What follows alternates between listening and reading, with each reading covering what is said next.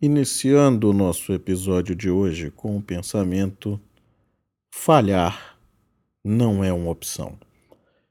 Bom, primeira coisa que eu queria começar falando é sobre um artigo que eu li no site entrepreneur.com. Veja que é bonito o negócio, um termo bacana.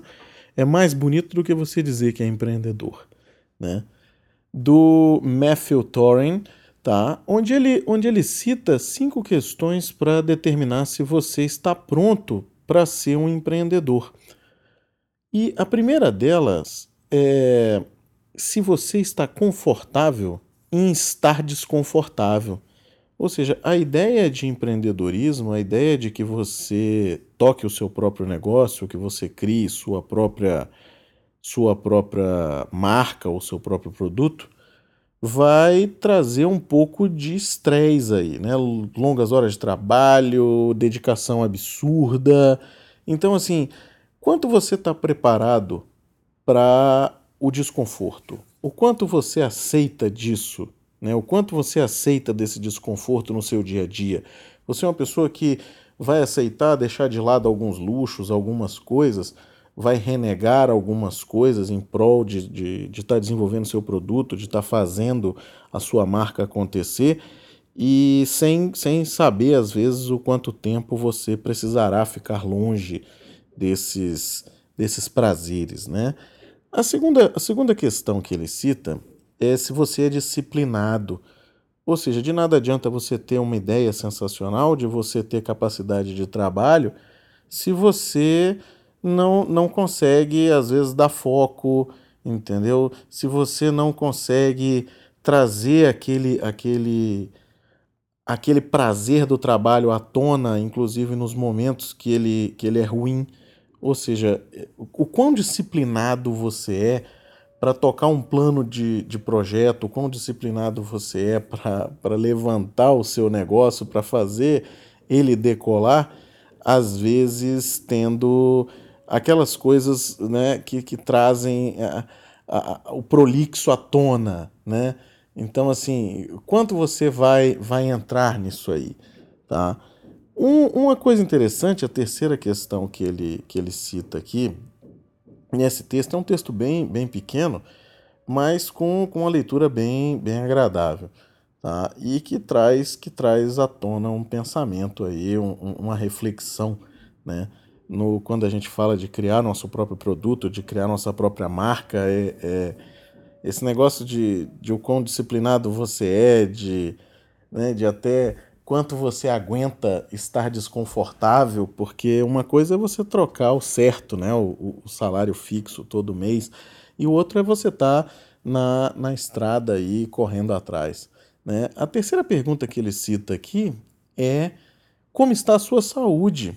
Porque uma coisa interessante e que eu até estava tava falando há um tempo atrás aqui com, com o pessoal que está fazendo algumas coisas aqui com a gente, é que o empreendedor ele não tem direito a dias de, de doença, ou seja, não interessa, cara, você está passando mal, está morrendo, você tem que trabalhar, porque o negócio depende de você, o sucesso do seu negócio depende de você, né? E, e o esforço diário é uma coisa que, que há necessidade, ou seja, você precisa ter aquela rotina, você precisa entrar nessa rotina, às vezes você precisa fazer testes e mais testes e mais testes, ou seja, é uma coisa que ninguém vai te cobrar, então aí entra a questão da disciplina, ou seja, para o seu cliente final, o que interessa é ter o produto sensacional, para ele pouco interessa se você está empenhado, se você não está, se ele não tiver o problema, o, o, o produto sensacional na mão, se ele não tiver um produto diferencial na mão, ele compra de outro, né? Ele vai para outro cara,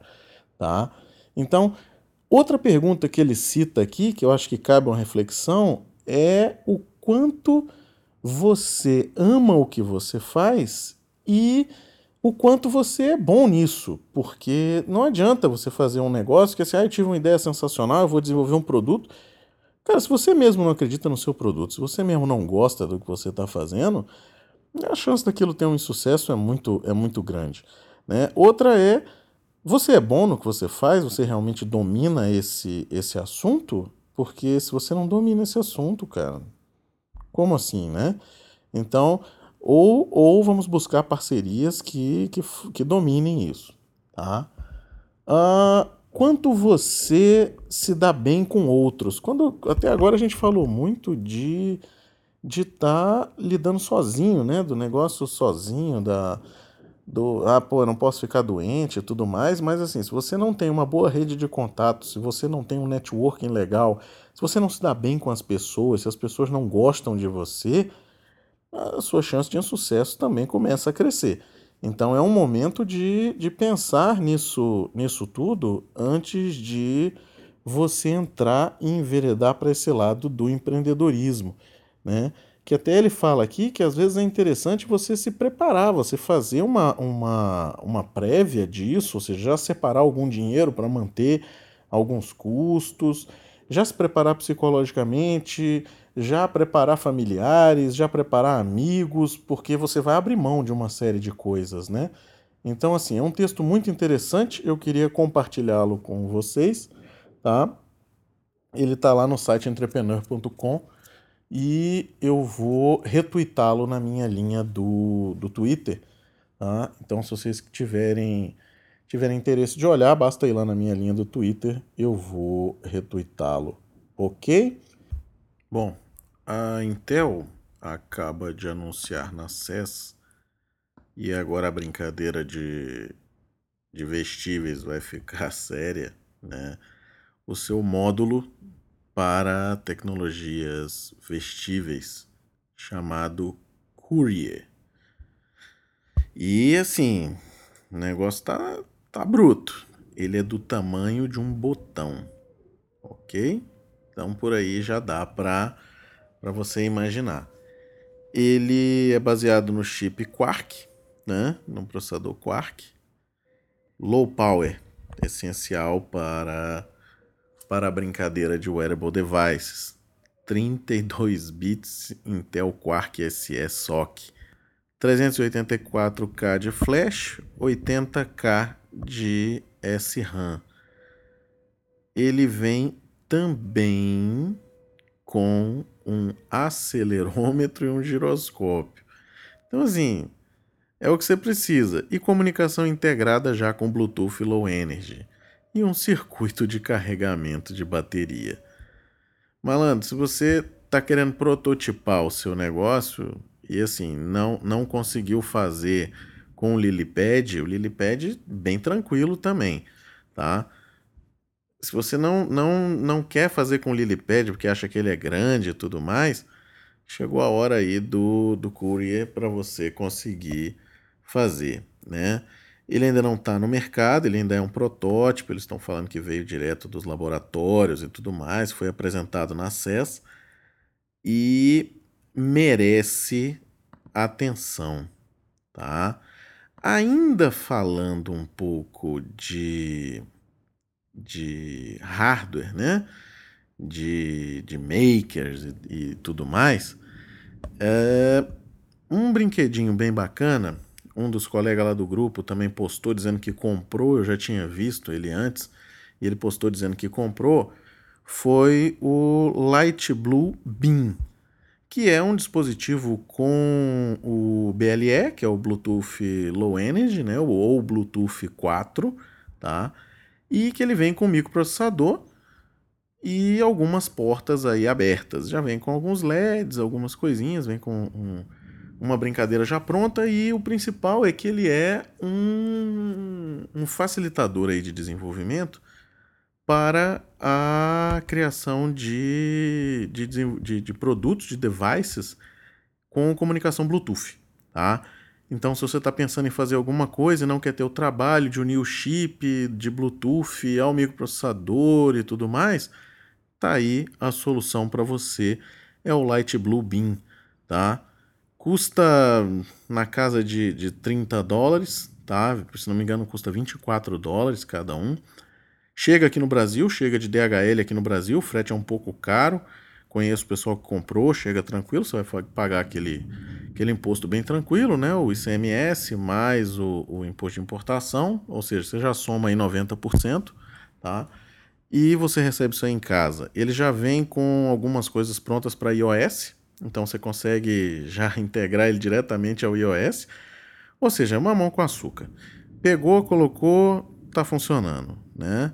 E funciona extremamente, extremamente bacana. Pelo menos os vídeos que eu vi, eu nunca brinquei com ele, já brinquei com outros, com outras coisas com Bluetooth, mas com esse, com esse produto especificamente não.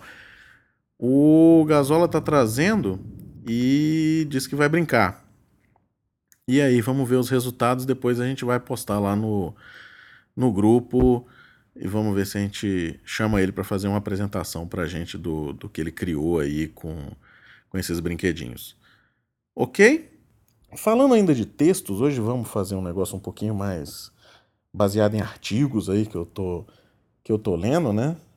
Eu li um, um, um artigo aqui que saiu no, no. Uma reportagem saiu no, no Globo.com que intitulada Falta de infraestrutura para inovar torna o Brasil o país da inovação zero.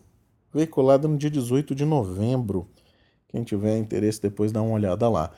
Ela cita aqui um caso de, um, de, um, uma startup que recebeu até algum investimento, que tentou fazer e, e, e o negócio atrasou e era para funcionar na Copa e tudo mais. E não acabou não funcionando. Né? A Copa foi um, um, um engodo muito grande, muita gente estava baseando seus planos de negócio na Copa. Né? Então era aquele, era aquele negócio de, pô, eu vou botar para funcionar na Copa, vou ficar rico, vai dar tudo certo e tá tudo bem, né? E algumas coisas não, não funcionaram, né? Essa, essa startup que eu estou falando aqui, a Hello Universe, ela fazia tradução simultânea chamando tradutores. Então você queria fazer uma tradução para uma determinada língua, você chamava um tradutor e ele fazia aquela tradução simultânea.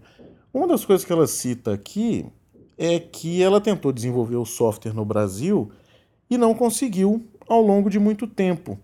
E aí mandou esse software para fora e o software foi desenvolvido em duas semanas.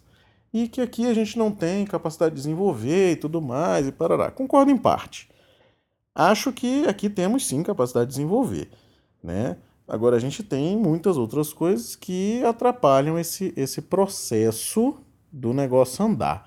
Né? E aqui as coisas são mais caras para você treinar um time e tudo mais, vai sair um pouco mais um pouco mais caro, né?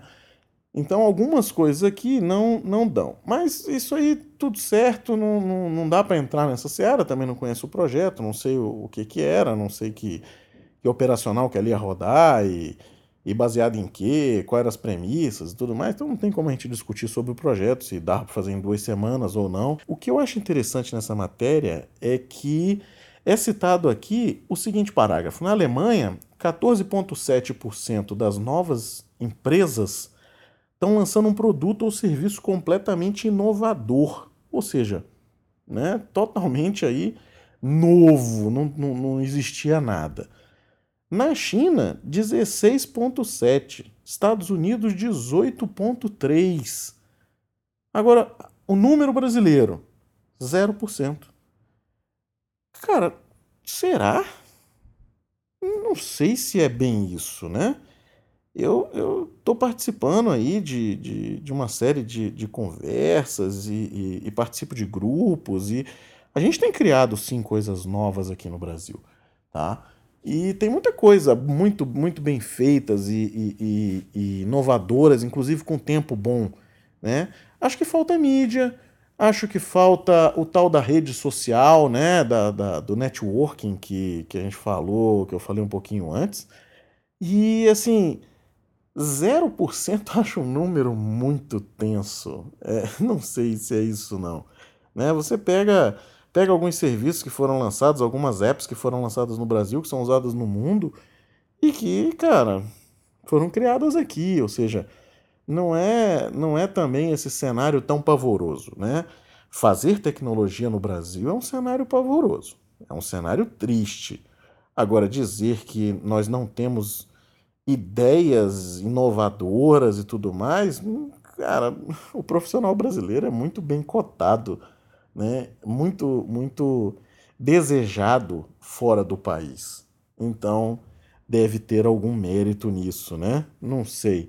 Não sei de onde vieram esses números também aqui, né? Tem algumas coisas aqui que é, é, são, são esquisitas. Mas, assim, tem, tem essa matéria interessante para a gente ouvir aí o que está tá sendo veiculado, né? Então, acho que 0% é demais. Mas, assim, como é matéria, não vamos, não vamos discutir.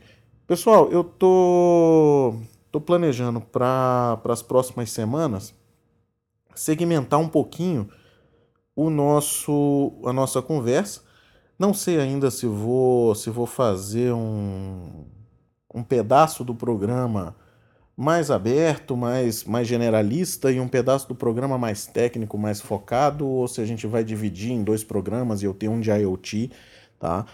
Eu tô com muita coisa, muito material de IoT para falar. Tô querendo fazer algumas séries de Arduino, Galileu, Edison, Raspberry Pi, né? Então, assim, tem muita coisa aí para a gente falar e acho que são dois públicos diferentes, né? Acho que o público de, de, do maker, o desenvolvedor, ele curte também a parte tecnológica, os lançamentos, as coisas que estão acontecendo e tudo mais. Né? Esse, esse botão, por exemplo, da Intel, né, que ela anunciou na, na CES, é assim, é uma coisa que interessa para todo mundo. Eu acho que, que esse é o tipo de tecnologia que interessa para todo mundo, mas eu acho que a gente pode descer um pouco mais no, no nível do desenvolvimento realmente de produto, do falar sobre produto, do falar como chegar no produto, como planejar essa, essa produção, como criar o meu protótipo, que tipo de coisa usar no meu protótipo e, e tudo mais. Então, assim, vamos, eu vou começar a pensar nisso aí. Estou ouvindo alguns, alguns colegas também que estão ouvindo o podcast, estão passando alguns feedbacks, algumas coisas. Tá? Hoje eu estou gravando aqui de São Paulo, eu vim, vim a São Paulo, então hoje, amanhã e sexta eu estarei por aqui. O microfone é diferente, espero que não, não haja problemas aí no áudio, a gente vai passar, vou passar alguns filtros, algumas coisas para tentar amenizar o problema, mas não dá para andar com mesa, com, com uma série de coisas aí viajando, porque pode dar problema. Ok? Muito obrigado, até amanhã. Amanhã temos novo episódio. Grande abraço a todos.